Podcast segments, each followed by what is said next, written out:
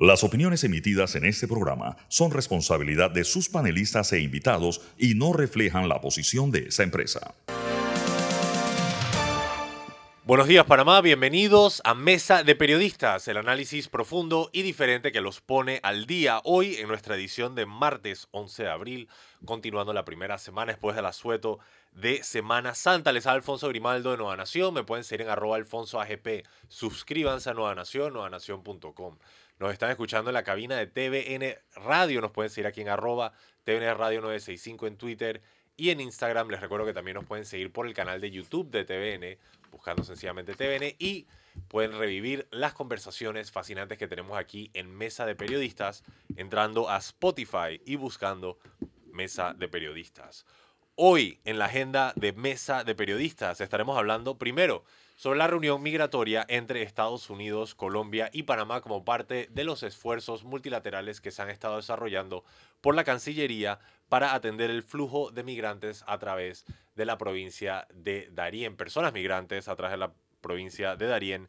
Se estima que entre 20.000 y 30.000 personas cruzarían este trayecto al mes, lo cual evidentemente establece una fuerte presión sobre los sistemas de seguridad del país en el este del mismo. También estaremos hablando sobre el fideicomiso minero, donde irá eh, parte de los eh, fondos que pague la mina al gobierno que serán utilizados para el desarrollo de esa área. Estaremos comentando un poquito más sobre los flujos de pago y también el destino que se le dará a este dinero. Y en lo que hace noticia, Panamá busca mejorar su producción de arroz y estaremos hablando sobre el inicio de campaña del hoy vicepresidente de la República, José Gabriel Carrizo, que inicia precisamente el día de hoy. Presentados los temas, les presento quienes están conmigo el día de hoy. Tengo el gusto de que me acompañen Fernando Martínez. Buenos días. Buenos días. Saludos a nuestros oyentes. Y también tengo el gusto de que me acompaña Sabrina Bacal. Buenos días, Sabrina. Buenos días, buenos días a nuestros oyentes. Bueno, para empezar con el primer tema en agenda, no es la primera vez que eh, Estados Unidos, Colombia y Panamá, entre otros países, se reúnen para ir atendiendo el tema migratorio. Esto fue una agenda que de hecho dejó la ex canciller Erika Moines quien la avanzó a gran medida. Hoy queda en manos de la hoy canciller Jenaina Tewani. Eh, se han dado reuniones al cierre del año pasado y si no me equivoco esta sería la primera reunión este año, no estoy totalmente seguro. Pero sin más le paso la palabra a Fernando, quien ha preparado algunos apuntes al respecto. Bueno, a mí me... Primero quiero celebrar el hecho de eh, de la publicación de un artículo hoy en el diario La Estrella de Panamá de Omar Jaén Suárez. Y leyendo ese artículo temprano esta mañana, yo eh, sentí un poco de nostalgia eh, por eh, la forma en que en el pasado el tema de la política exterior del país era, primero era un tema de primer orden, de gran y natural importancia para un país cuya principal característica es ser un país de tránsito, ser eh, una pieza de conexión entre los polos, los poderes y las necesidades también económicas y comerciales del mundo. Y eh, leyéndolo, yo no tuve, él comienza por hablar de estudios, incluyendo uno que él mismo hizo, por allá por la década de los 70 creo,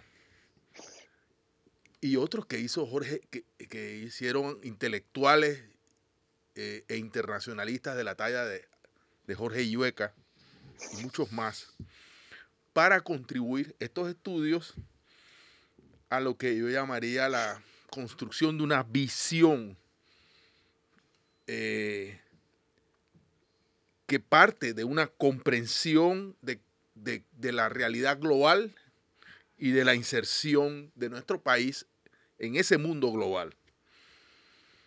Pero yo lo que, lo que la nostalgia que me dio fue por la necesidad de este debate que sin querer queriendo propone Omar Jaén Suárez, eh, un debate que yo siento que está ausente, como muchos otros debates sobre el futuro del país, que es un debate alejado de la política partidista eh, que debe ponderar nuestras oportunidades y retos como nación, nuestro futuro como país, y sobre todo entender los cambios que están operando en un mundo en el cual ahora mismo hay una guerra. Eh, China está desarrollando una impronta que ha llamado la Ruta de la Seda, en la cual, de la cual Panamá forma parte. Eh, hay maniobras militares en, el estrecho de Taiwán o alrededor de la isla de Taiwán. O sea, hay un conjunto de temas que los panameños pareciera que eso no tuviera nada que ver con nosotros, pero no es así. Eh, entonces, bajo este contexto, ocurre hoy esta eh, reunión tripartita que para mi gusto yo preferiría no llamarla reunión migratoria, porque sería de nuevo reducir el tema migratorio eh, como el problema central de nuestras relaciones económicas o de nuestras relaciones internacionales. Y fíjense que no. O sea, eh, hoy vamos a tratar de hablar del tema del, arroz, pero el tema del arroz te manda al tema del TPC y el tema del TPC te manda a una relación de Panamá con los Estados Unidos y su inserción en el mundo global, por cierto. Eh, y si nosotros no tenemos claro cuál es nuestra visión del tema, nosotros no podemos abordar una agenda de política exterior coherente. Y quiero destacar además que esta reunión no solamente tiene un alto nivel por la presencia del secretario Alejandro Mayorkas, quien es secretario de Seguridad Interior de los Estados Unidos, sino también por la presencia de Álvaro Leiva, quien es ministro de Relaciones Exteriores del gobierno colombiano, e Iván Velázquez, quien es ministro de Defensa de Colombia, que se reunirán con su contraparte, la canciller de Panamá y el ministro de Seguridad de Panamá, el señor Pino. Pero, ¿por qué yo digo que este no debe ser un tema migratorio? Porque es que el tema migratorio no es solo el tema migratorio, es el tema de por qué pasan los migrantes, por qué migran los migrantes, valga la redundancia. Entonces, no puede ser que en la agenda de Estados Unidos Panamá sea su frontera sur, su herramienta para, hasta donde sea posible, lo mismo que pasa con México, por cierto, y que pasa con el resto de los países de la región. Nosotros somos como muros anteriores al muro. Y el tema del muro volverá a ser tema de debate en los Estados Unidos, empujado por el fragor de la, de la campaña electoral que ya comienza a, a hacer. Por eso es que todos estos temas, todos estos asuntos están íntimamente relacionados y la construcción de una visión de país frente a nuestro, nuestros, nuestra, de, que, corresponda el, la política exterior a esa visión de país me parece que es fundamental. Hoy se va a firmar una declaración conjunta entre los representantes de estos tres países a nivel de cancilleres, declaración que asumo será, no será otra cosa que una, un acuerdo de intenciones. Por lo general, las declaraciones conjuntas son eso. Eh, los, firmantes declaran que frente a tal o cual problema eh, proponen tales o cuales cosas, pero no necesariamente una declaración conjunta, la que se va a firmar hoy al mediodía, eh, e, e implica acuerdos vinculantes. Pero bueno, igual, la discusión de estos temas a estos niveles me parece una buena noticia, pero también me parece me parecería una buena noticia para el país que esto sirviera para generar un debate, una discusión interna sobre temas tan, tan graves. Es de suponer, mire, está terminando la temporada seca en nuestro país. Y la grave que se ha ido agravando, lo que pasa es que nosotros no tenemos la capacidad para estar todos los días reportando lo que pasa en nuestra frontera con Darién. el tema de los migrantes se ha ido multiplicando en números y la crisis humanitaria se ha ido complicando. O sea, hay menores que viajan solos. Hay, o sea, Panamá se ha visto obligado a tomar un conjunto de, eh, de medidas y soluciones sobre la marcha a partir de lo que esta crisis humanitaria representa para los migrantes y también para nosotros. Eh, y esa crisis migratoria, en mi opinión, requiere más compromiso de parte de Estados Unidos, que es quien atrae a estos migrantes. Pero esos compromisos deben discutirse a la luz de los problemas que existen en esas sociedades. Por ejemplo, ¿por qué ahora ha aumentado el número de ecuatorianos Antes la mayoría de los migrantes no eran ecuatorianos. Ahora algo está pasando en Ecuador que el número de migrantes ecuatorianos ha aumentado. ¿Alguien tiene una respuesta sobre este asunto? ¿Por qué no se ha hablado con las autoridades de Ecuador? ¿Qué sabemos de lo que está pasando? Es decir, estos son los temas sobre los cuales no puede ser que hoy nos sentemos, firmemos una declaración y nosotros no tengamos o estemos explorando o investigando al menos cuáles son las respuestas a esta, a esta situación.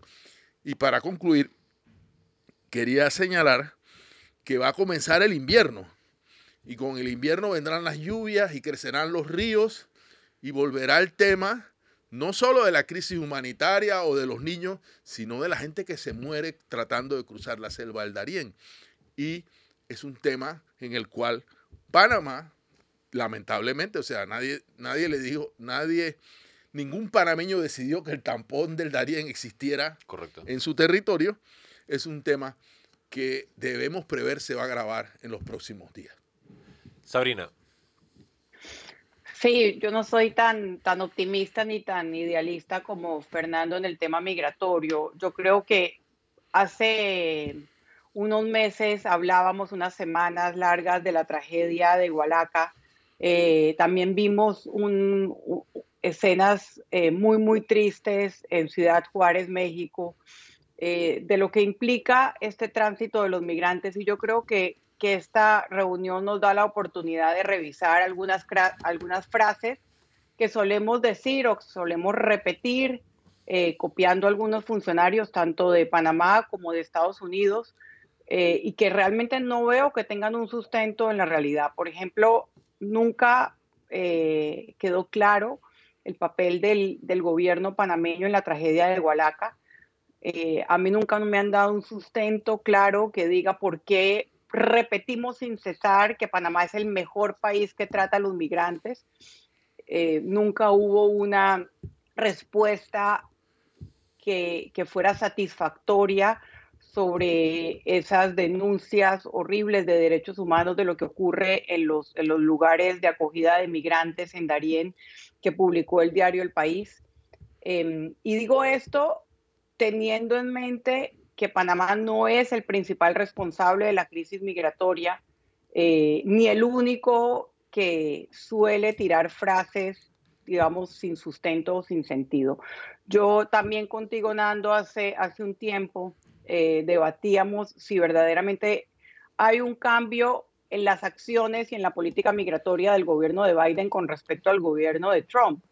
Y yo te diría que quizás hay un cambio de narrativa, pero no de política o de acciones eh, para todos los efectos, el gobierno norteamericano ha dificultado la entrada de migrantes a su país, que puede beneficiar eh, a Panamá, eh, porque no tendríamos estos grandes flujos, no tendríamos que administrarle a Estados Unidos su frontera al sur, como dices, o estos grandes flujos de migrantes, si no hay tanto incentivo para llegar al norte.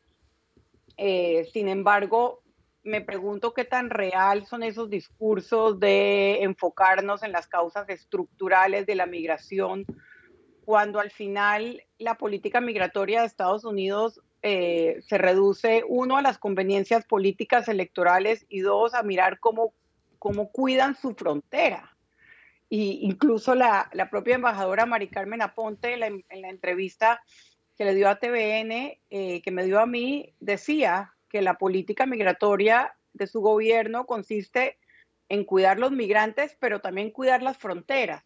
Entonces yo no, yo no siento que hay un, cambio importante de política, sí de narrativa, pero de qué sirven las narrativas más allá de, de convencer electores o, que la gente se sienta bien con respecto a lo que está haciendo su país eh, acerca de estos de flujos migratorios que no veíamos hace muchísimo tiempo en nuestro continente y que no creo que vayan a parar ni que haya una solución eh, fácil y, definitivamente que los, las herramientas multilaterales son la única solución.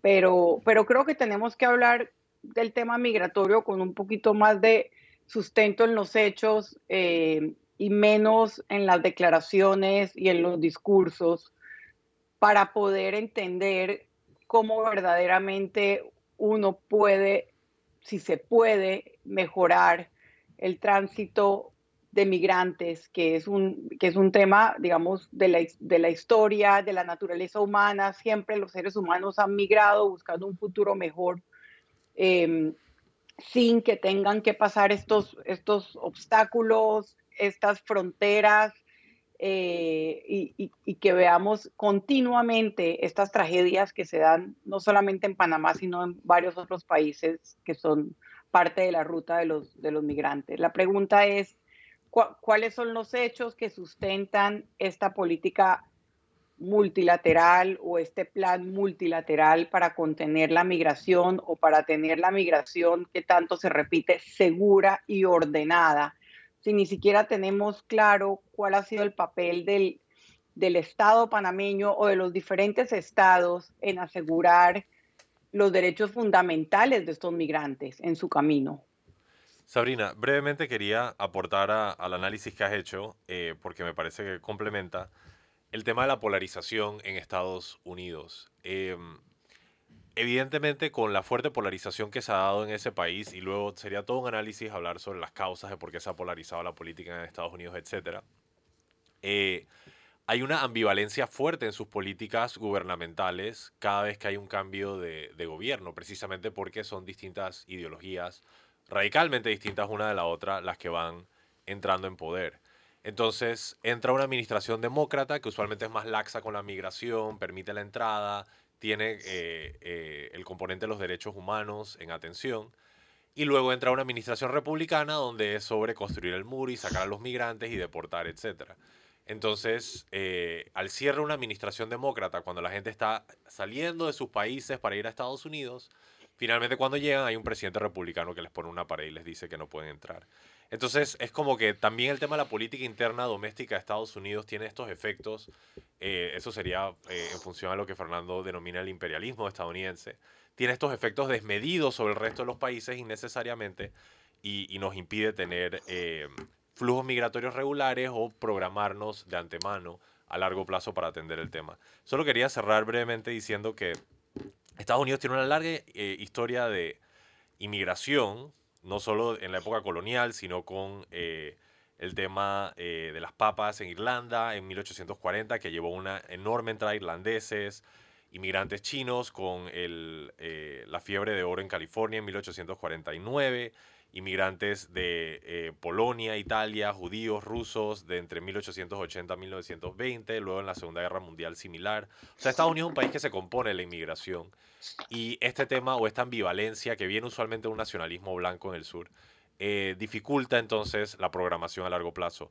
La Estatua de la Libertad, con esto termino, dice afuera, dice en Estados Unidos, en Nueva York, dame a tus cansados, tus pobres, tus masas hacinadas anhelante de respirar libertad pero parece que hay un asterisco al lado de esa frase que dice solo cuando hay un presidente demócrata. En el resto de los casos, quédate en tu casa y no vengas a, entrar.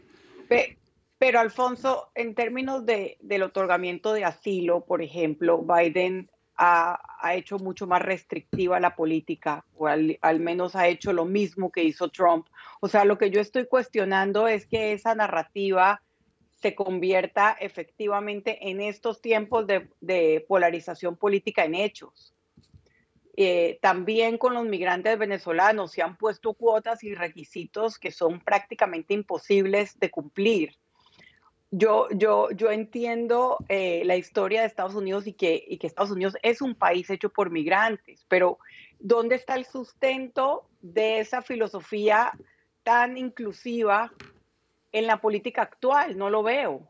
No veo ese sustento. Digo, yo te argumentaría que Estados Unidos sí recibe, por ejemplo, mira el caso de Hungría. Hungría literalmente construye un muro eh, con espinas para que la gente no... O sea, de todos los países del mundo, Estados Unidos recibe un, una enorme cantidad de migrantes. Me parece que de la misma forma que Donald Trump decidió mover la embajada eh, en Israel a Jerusalén, que era algo que se había debatido, pero nadie lo había hecho, él sencillamente lo hizo, pues ya nadie va a echar eso para atrás. De la misma forma, Trump, al establecer ciertos parámetros migratorios que convienen a Estados Unidos, una administración demócrata no los va a echar para atrás porque conviene. Fernando, disculpa. No, eh, bueno, yo quería eh, nada más referirme a, a lo que Sabrina ha dicho, de que yo tengo una visión optimista e idealista. El papá debate. No, no, no. A ver, yo no, no le veo optimismo a mi palabra eh, en la medida en que lo que he hecho es recontar la tragedia que, que pasan los migrantes y lo que me faltó fue decir que la tragedia empieza en la pobreza extrema en la que viven nuestro, nuestras sociedades y, que es un tema realmente estructural. También he dicho que eh, estamos, la, vamos a revivir o reeditar en breve o, profundizar en breve la grave situación humanitaria del Darién. He dicho que la declaración conjunta es una declaración, será una declaración de intenciones no vinculantes, más palabras, más discursos, pero no, no compromisos reales de, de acción que vayan a resolver. Y bueno, sí, yo sí creo que soy idealista porque creo, y por ahí comenzó mi, mi, mi intervención, que como país pequeño podemos empujar, y lo hicimos en un tiempo, en una época, a que en, en base a una política exterior con objetivos definidos podemos impulsar cambios desde las relaciones exteriores de nuestras sociedades. Sí, en ese sentido reconozco que soy una persona idealista. Eh, y debo decir también, sí somos el mejor país que tratamos a los migrantes, pero eso no significa que los tratamos bien. Yo no he dicho eso. Pero es que los otros lo tratan peor, pues. Por eso que es importante que esté Colombia aquí. Yo siento que Colombia, eh, desde el gobierno anterior, y, pareciera que el actual, incluso aún más, eh, mira para otro lado con el tema de los migrantes. Las prioridades de ellos no son esas, y hoy por primera vez vamos a tener a dos ministros sentados debatiendo el tema, lo cual podría significar que Colombia ha vuelto la mirada a un asunto en el cual Colombia es un país que de verdad trata bastante peor. No digo entonces que Panamá los trata a las mil maravillas a los migrantes que pasan por su territorio. Una cosa no significa la otra. Tampoco significa que la tragedia de Hualaca quede impune. De verdad, en eso, totalmente cierto. O sea, ¿qué pasó allí? ¿Quiénes estaban lucrando con el transporte de los... Supimos que debido a esa tragedia se tomaron un conjunto de medidas, pero nunca hemos, nos hemos enterado de, por qué pasó y quiénes son los responsables de lo que allí pasó. En eso estoy completamente de acuerdo, Sabrina. Sabrina, algo que deseas responder? Dale, por favor. Nada, la realidad es que estamos basados en pocos hechos eh, y en muchas declaraciones. Y, no, no tenemos, yo todavía no tengo sustento eh, y ojalá me lo puedas dar, Fernando, para decir que Panamá es el país que mejor trata a los migrantes. No lo tengo, no lo tengo en momentos en que todavía no está clara la responsabilidad del Estado en la tragedia de Hualaca, en que no está clara la respuesta del Estado panameño en lo publicado por eh, el relator de derechos humanos. Eh, no me cabe duda que Colombia, con los problemas internos que tiene, los trata peor, pero no creo que eso sea un argumento científico suficiente para sustentar que como país tenemos, por ejemplo, una política para dar asilo o una política de recepción de migrantes em, mejor estructurada o que ni siquiera venga determinada por lo que diga Estados Unidos que Colombia. O sea, no tengo el sustento. Creo que para entender el problema migratorio nos hace falta eh, muchísima más data. Eh, cuál es el país que más está cogiendo migrantes, cuál es el país que más está gestionando a estos migrantes algún estatus de asilo o de refugiado. Lo que yo entiendo es que Panamá no lo es. Em, y en qué sustentamos el hecho de que ha habido un cambio o no de, eh, de, políticas, no estoy hablando de discurso, porque he escuchado muchísimos funcionarios del gobierno demócrata de Biden que, los prefiero a los de Trump hablar de las causas estructurales de la migración, del fracaso de los estados, de los estados fallidos como en Haití, de la responsabilidad que tiene Estados Unidos, pero de allí a lograr em, solventar problemas, y, problemas estructurales de los países para tratar el problema migratorio, eh, faltan muchísimos años eh, y muchísima evidencia. Es lo único que estoy diciendo. Solamente voy a decir que los migrantes no son refugiados. Es más, la mayoría ni siquiera quieren ser refugiados. La mayoría ni siquiera se quieren quedar en Panamá. Eh, pero bueno, sí, tienes razón. Falta data, falta información. Bueno, una discusión bastante redonda, historia, datos y sobre todo preguntas. Manténgase sintonía porque cuando regresamos estaremos hablando sobre el destino de los fondos mineros. Están escuchando Mesa de Periodistas con el análisis profundo y diferente que los pone al día. Y estamos de regreso en Mesa de Periodistas con el análisis profundo y diferente que los pone al día. Les Alfonso Grimaldo de Nueva Nación. Me pueden seguir en arroba alfonso AGP. Tengo el gusto de que hoy me acompañan los periodistas Fernando Martínez y Sabrina Bacal, con quien estamos discutiendo la agenda del día de hoy, habiendo cerrado ya el tema de las personas migrantes pasando por el país y la reunión que se está sosteniendo entre representantes de Estados Unidos, Colombia y Panamá. Para pasar al siguiente tema, le pedí a Fernando eh, la autorización para ayudar la introducción breve porque la verdad este es un tema que me ha causado eh, bastante dolor y risa a la vez. Yo siempre digo reír para no llorar. Y tiene que ver con los destinos que se darán a los fondos que estará pagando la mina. Eh, TVN publicó una nota el domingo pasado que se llama Cuatro puntos para entender los pagos de la mina. Y básicamente lo que tienen que entender es que hay cuatro pagos que estará haciendo la mina. Primero, una fianza que deja con nosotros de alrededor de 70 millones de dólares, que son 75 millones. 70 millones, perdón, que se quedan con nosotros. En el caso de que algo suceda mal en la mina, se dañe algo, violen el contrato, nosotros nos quedamos con esa plata. Adicionalmente, se van a pagar por los próximos 18 años 10 dólares por hectárea eh, por el uso de la superficie de la concesión cuando multiplicamos 10 por 12, al final termina como en 130 mil, 120, o sea, 130 mil dólares que va a pagar eh, en canon de superficie de concesión. El Tesoro Nacional se queda con 80% y le vamos a dar a dos municipios, el de Omar Torrijos y el de Donoso, 10% a cada uno. Eso es alrededor de 12 mil dólares el mínimo que se le está dando a las juntas comunales, según la ley de descentralización, está alrededor de 20 mil, o sea que es un aporte eh, adecuado a lo que se le está dando en este momento a los municipios en función a la ley de descentralización. Además, por las servidumbres, la mina tendrá que pagar, todo eso todavía está en discusión, no sabemos precisamente cuál va a ser el monto de las servidumbres. Luego, posteriormente, la mina tiene que pagar los, sus impuestos, eh, aunque se le da eh, un crédito fiscal de 37 millones de dólares anuales, que termina sumando 750 millones de dólares en toda la vida del contrato.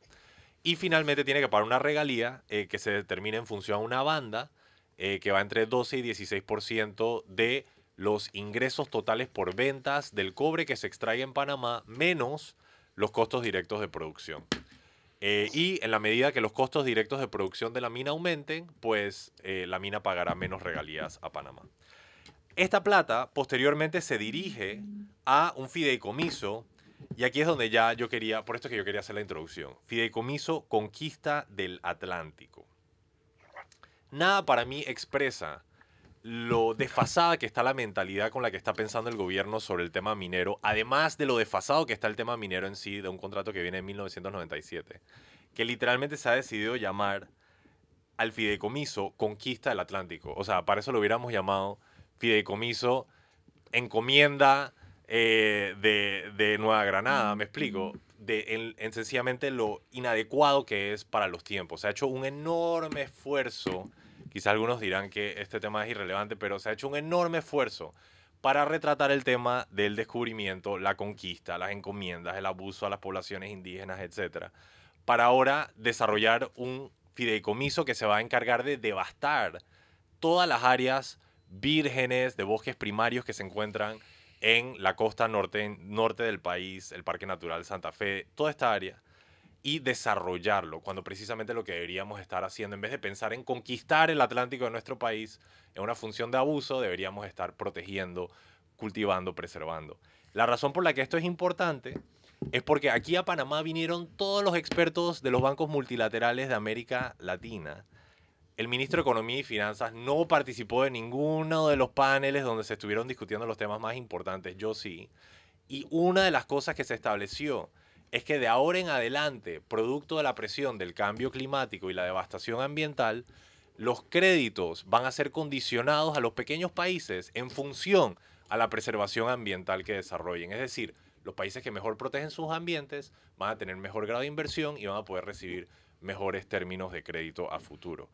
La noción de devastar toda la área al norte de Donoso para, entre comillas, desarrollarla a través de un fideicomiso que se llama Conquista del Atlántico, de hecho lo que termina es poniéndonos en una posición de jaque de cara a las líneas de crédito que podríamos recibir a futuro. Y por eso me parece bastante preocupante porque siento que la filosofía entera detrás de esta idea está bastante equivocada. ¿Cómo se va a usar el dinero? Pues mitad se va a... Eh, de, los, de los fondos generales que ingresen a la mina, quiero decir, mitad del dinero se va a ir al Fondo de Invalidez, Vejez y Muerte de la Caja del Seguro Social. Luego, eh, un quinto se va a ir a mejorar las pensiones que hoy día se pagan a los pensionados eh, para subirlos por encima de 300 dólares. Eh, y otros fondos se van, por ejemplo, a la, a la, construcción de un instituto para la capacitación de docentes, para responder a las promesas que se hicieron el año pasado a los docentes en el país. Pero lo que yo estoy en desacuerdo, y ya con esto cierro, es que todos estos límites de gasto están en un contrato ley que se va a firmar como una mina. Y yo estoy en desacuerdo con eso. Eh, el gobierno quizás lo hace argumentando, dije, mira, voy a prometer aquí en este contrato ley que voy a hacer estas cosas y voy a darle este dinero a los pensionados, etc. Pero eso me parece un grave error. Yo no entiendo por qué la política presupuestaria del país tiene que estar constreñida en un contrato ley que se va a firmar con una empresa particular. Cero. El contrato debería ser, págame esto y luego yo veo cómo yo gasto esta plata porque soy un país soberano y hago con ella lo que me da la gana. No miren señores de la mina, yo me comprometo en que yo voy a pagar esto a los pensionados, o sea, a la mina le estamos diciendo, yo le voy a pagar a los pensionados y voy a hacer un instituto de capacitación y docentes, etcétera. Me parece totalmente eh, inmesurado. Pero nada más quiero terminar diciendo una última cosa. Sí. Eh, las casas calificadoras nos han venido diciendo, cuiden su espacio fiscal, cuiden su espacio fiscal. ¿Qué es el espacio fiscal? la capacidad de maniobra o la flexibilidad presupuestaria que tiene el país para poder atender todas las crisis que van a ir viniendo. Y este contrato ley, de hecho, lo que hace es reducir nuestro espacio fiscal porque nos estamos comprometiendo de antemano a dirigir el gasto minero de cierta forma. Sí, bueno, les puede parecer muy loable subir el gasto a los pensionados por encima de 300 dólares, pero 300 dólares es un valor nominal que se puede quedar atrás con la inflación y nos puede limitar en responder de otras formas creativas al tema de los pensionados a futuro. Así que nada más quiero dejar ese gran asterisco. Y me parece muy bien que la prensa tituló en el fideicomiso Conquista del Atlántico, nuevo feudo político. Porque precisamente pareciera que se está creando un área especial donde la mina va a tener enormes privilegios gubernamentales que no debería tener y además va a comprometer nuestra capacidad presupuestaria futuro para enfrentar eh, todo el devenir que viene. Sabrina, disculpa. Sí, no, solamente quería ensayar una hipótesis porque, eh, como bien lo has dicho y lo dijo el doctor Ritter desde el primer día, no hace ningún sentido desde el punto de vista legal que en un contrato que hay tantos vacíos y que le otorga tanto a la minera, mucho más de lo que tenía antes, cosas como eh, la capacidad de controlar el espacio aéreo, ya hemos hablado muchísimo, se detalle en qué se van a usar los dineros. Y mi, hipótesis es que tiene que ver con la estrategia publicitaria para, para venderle a los panameños que esto ha sido un gran logro del gobierno eh, Cortizo Carrizo. Eh, o sea, es, es, parte de una estrategia publicitaria. No hace absolutamente ningún sentido y como bien lo has dicho, eh, está absolutamente desfasado con, con, las nociones más básicas de desarrollo sostenible y con lo que se habló en la última reunión del BID. Y lo que dices del, del, del feudo político, evidentemente, no, tampoco hace ningún sentido que haya un diputado sentado ahí, un diputado del área. Si, si la labor de un diputado es redactar leyes, ¿qué hace sentado ahí en, ese, en esa, en ese ente fiduciario que va a recibir los, los fondos de la minera. No hace absolutamente ningún sentido. El único sentido que hace nuevamente es el intento de venta publicitaria de esta negociación que ha sido de espaldas al país y donde hay una supuesta, em, un, supuesto, eh, em, se, se me fue la palabra, pero consulta que no es vinculante. Así que es parte de una estrategia publicitaria. Sí, estoy totalmente de acuerdo, pero creo que es más grave.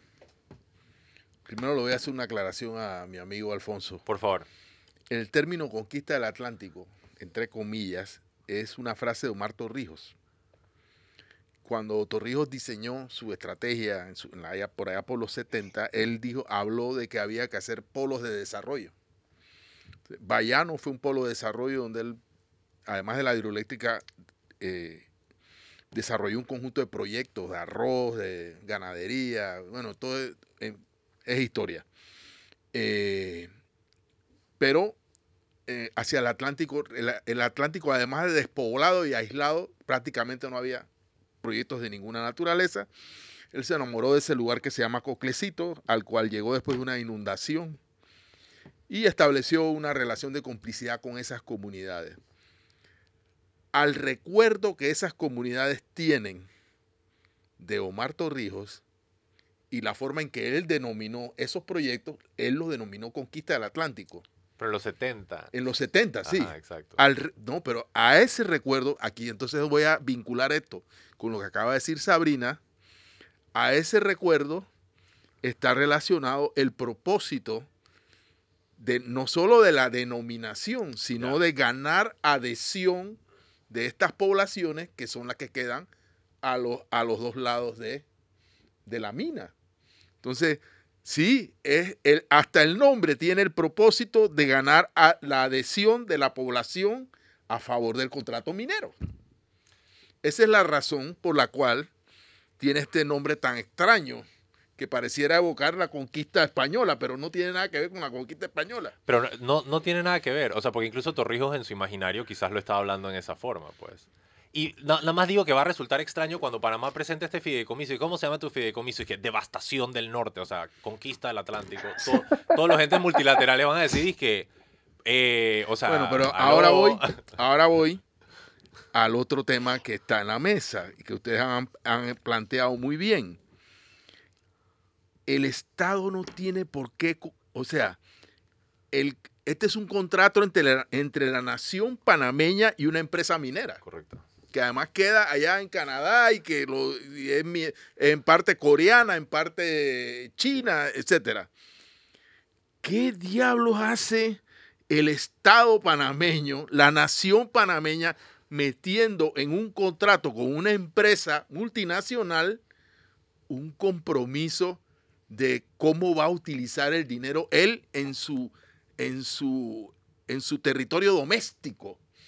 esto es una cosa completamente rara, sui generis, que un Estado, hablando y a, a nombre de la nación panameña, ponga un contrato con un tercero, lo que pasa es que el dinero que tú me vas a dar, yo voy a gastar 25 centavos en esto, que por cierto no son, son 93 millones por año, lo voy a gastar eh, eh, tanto para la cosita, tanto para...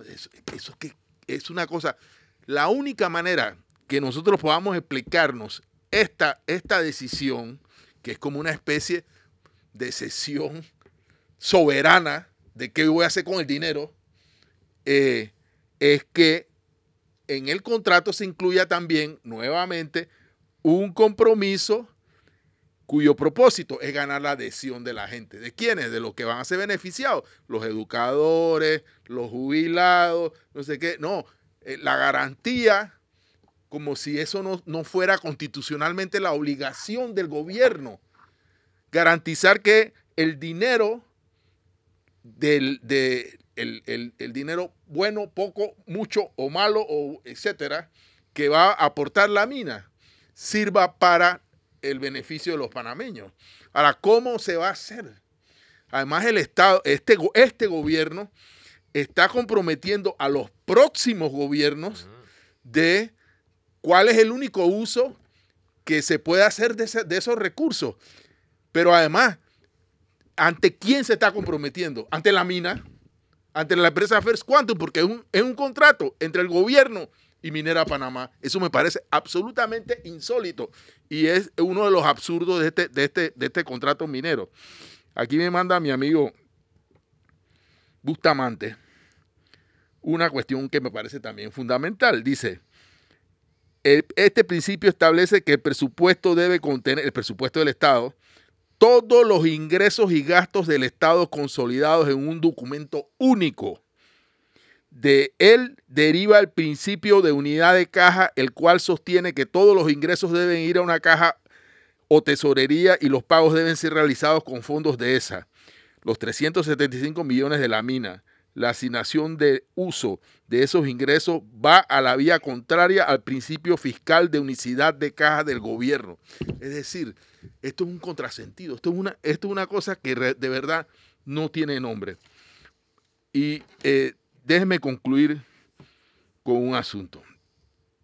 Este fideicomiso denominado Conquista del Atlántico, ya expliqué por qué, crea un gobierno, o sea, una autoridad para gobernar el fideicomiso. Y ese gobierno estará eh, eh, constituido por cuatro personas nombradas por el órgano ejecutivo por siete años. El diputado del circuito a la sazón, el señor Nelson Jackson, de, de para mí, de ingrata recordación, ex PRD, actual CD y no sé si RM. Pero bueno, su militancia política eh, para este caso es irrelevante, pero es el diputado del circuito. Pero yo de verdad estaría entonces de acuerdo que si la idea es que esté un diputado, debería estar también el diputado de la pintada del circuito que, que, que está vinculado a la mina, pero por el otro lado, que por cierto, y lo ha dicho bien Carles, es el circuito donde la mina arroja su, sus desechos por el que mucha gente pasa y que mucha gente de esas comunidades trabajan en la mina si la idea es que estén los diputados, bueno, entonces que estén los dos. Aunque yo no sé si de verdad esto es una intención también de ganar favores políticos con los diputados que son los que mueven eh, los electores en la región. Y los dos alcaldes de Dono, el de Donoso y Omar Torrijos, que ya han demostrado, los actuales, el año que viene tendremos otros, otros alcaldes, los dos alcaldes actuales ya han demostrado que no han hecho un uso correcto de los fondos que destina el Estado o la mina a, sus comunidades. Y para eso nada más que hay que ir a los, eh, a los distritos de Donoso y Omar Torrijos y usted verá que no pareciera que reciben la suma que reciben ahora, no estoy hablando de lo que van a recibir después, del beneficio minero. Así que este gobierno de la mina eh, y en el que no están representadas las comunidades de forma directa, no hay participación de la sociedad civil, eh, también sería bastante cuestionable. Ahora, yo no sé si este fideicomiso o este gobierno del, fideicomiso eh, va a ser, está en base a una ley o en base a un decreto, no tengo ni la más remota idea, tengo que eh, revisar este asunto para determinar, porque además este, esta forma de gobernanza de los ingresos, repito, de 93 millones por año, eh, será extendible a los próximos gobiernos durante el tiempo que dure. Y cuando quieras reformar tu política fiscal interna, vas a tener que ir a negociar con la mina. ¿Me explico? Dije, por ejemplo, eh, ya 300 dólares no es suficiente, ahora tiene que ser 400 porque se quedó pues, por el tema de la inflación. O cambiaste el fondo de invalidez, vejez y muerte por una reforma y ahora tienes que dirigir los fondos a otro lado. Pero es que la mina, la mina tendrá que decir lo que es obvio. Ese no es mi problema. mi problema es producir cobro, cobre, plata, oro y molibdeno o lo que sea. Correcto. Mi, mi problema no es... Pero el problema del gobierno es poder vender políticamente este contrato minero. Y como y hay, hay, algo que se nos ha olvidado durante, durante, digamos, este análisis que hemos hecho en las últimas semanas del contrato minero y es cómo empezó. No sé si ustedes recuerdan, em, cuando todavía Ramón Martínez era el ministro de Comercio y empezó esta negociación minera, el gobierno nombró un grupo de asesores torrijistas con una trayectoria muy importante que a mí me gustaría conocer o escuchar sus opiniones hoy en día sobre eh, un contrato que muchas personas comparan, eh, y lo digo eh, literalmente, al nuevo Jai Buno Por ejemplo, quiero recordar algunos de los asesores, yo no sé si ellos siguen siendo asesores, si van a dar la cara, pero incluida, incluía el equipo negociador de Panamá a Adolfo Ahumada, ex negociador de los tratados, Manuel Orestes Nieto, reconocido escritor y diplomático, Daniel Esquivel, doctor en ciencias geológicas, Ana Méndez, Marcel Salamín, Nils Castro, o sea, personas que eh, en los círculos del PRD de izquierda tienen una imagen eh, de defensa de los intereses y la soberanía nacional yo no sé si es que los usaron, si es que se salieron en la mitad de la negociación. Es el caso de Marcel. Marcel se salió, recuerda. Marcel se salió, correcto. Pero el resto, el resto, no hemos sabido nada. ¿Y por qué lo menciono ahora? Porque siento que desde el comienzo esto ha sido una estrategia publicitaria y seguimos siendo parte de la misma, incluso en el contrato de decir, del, del sinsentido de decir cómo un Estado soberano va a utilizar lo que la mina le pague por sus recursos minerales. Hay que guardar espacio para el arroz. Sí, nada una cosita muy breve, ya para cerrar. Yo pienso que el gobierno no haría nada de lo que ha hecho, llamarlo conquista del Atlántico, poner esto, el, menú de cómo va a gastar el dinero, etcétera, etcétera. No haría nada de esto si estuviera convencido que el contrato que va a firmar es bueno. Que eh, una prueba de que el contrato no es bueno es todas las maniobras que se han hecho, incluso dentro del mismo contrato, para que la sociedad lo apruebe. Excelente punto de reflexión. Vamos al último cambio. Cuando regresamos, el arroz, manténgase sintonía, están escuchando Mesa de Periodistas con el análisis profundo y diferente que los pone al día. Vamos a ver si nos alcanza para el arroz. Y estamos en la recta final de Mesa de Periodistas con el análisis profundo y diferente que los pone al día. Hoy en nuestra edición de martes 11 de abril. Ahora, habiendo guardado el espacio para el arroz, le paso la palabra a Fernando Martínez. Bueno, rapidito. Eh, la estrella de Panamá publica hoy que 100 arroceros panameños usarán una plataforma tecnológica para eh, que se llama blockchain. 100 eh, productores formarán parte del pilotaje del proyecto de blockchain, una iniciativa para mejorar las capacidades y las herramientas tecnológicas de la producción de la cadena de arroz. Y disculpa, ¿quién la desarrolla? ¿Ellos mismos? O? No, es un proyecto del Banco Interamericano de Desarrollo, el Instituto Interamericano de Cooperación para la Agricultura, el Ministerio de Desarrollo Agropecuario y el, Ministro de, y el Ministerio de Ambiente. Gracias. El propósito será que estos primer, en, en estos primeros dos años, eh, productores de Chiriquí, Veragua y Coclé, por cierto, no dice si grandes, medianos y pequeños, eh, aprenderán o, a reducir sus costos de producción un 25%, reducir las emisiones de gases de efecto invernadero un 30% y aumentar la rentabilidad de, estos de, de, de su rubro 30 o 35 centavos por cada dólar invertido. Esto ocurre en el momento en que está, por eso es que yo decía que la presencia aquí del, ministro de Seguridad Interior de Estados Unidos no es una abstracción. Eh, y él que no nos puede venir a hablar de que no, los migrantes, no sé qué. No, los migrantes tienen que ver con el hecho tan simple de cómo son las relaciones económicas entre nuestros países. Y ahora mismo el gran muro de contención de este tema del arroz en Panamá se llama el TPC con Estados Unidos. Entonces el señor Mallorca hoy no hablará de, del TPC con Estados Unidos. Es más, Estados Unidos no quiere hablar sobre ese tema. Ya lo han dicho de muchas maneras diferentes. Pero si ese tema no se resuelve, aunque pongamos toda la tecnología del mundo, Panamá no puede competir a la misma escala con los productores de arroz de Estados Unidos.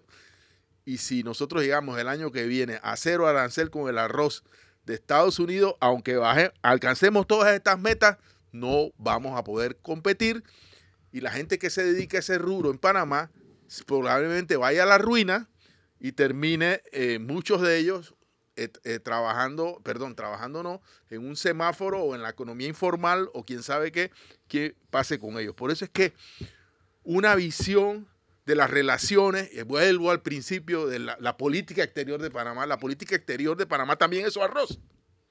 Y también son sus productores y también son los tratados de promoción comercial que suscribe con otros países.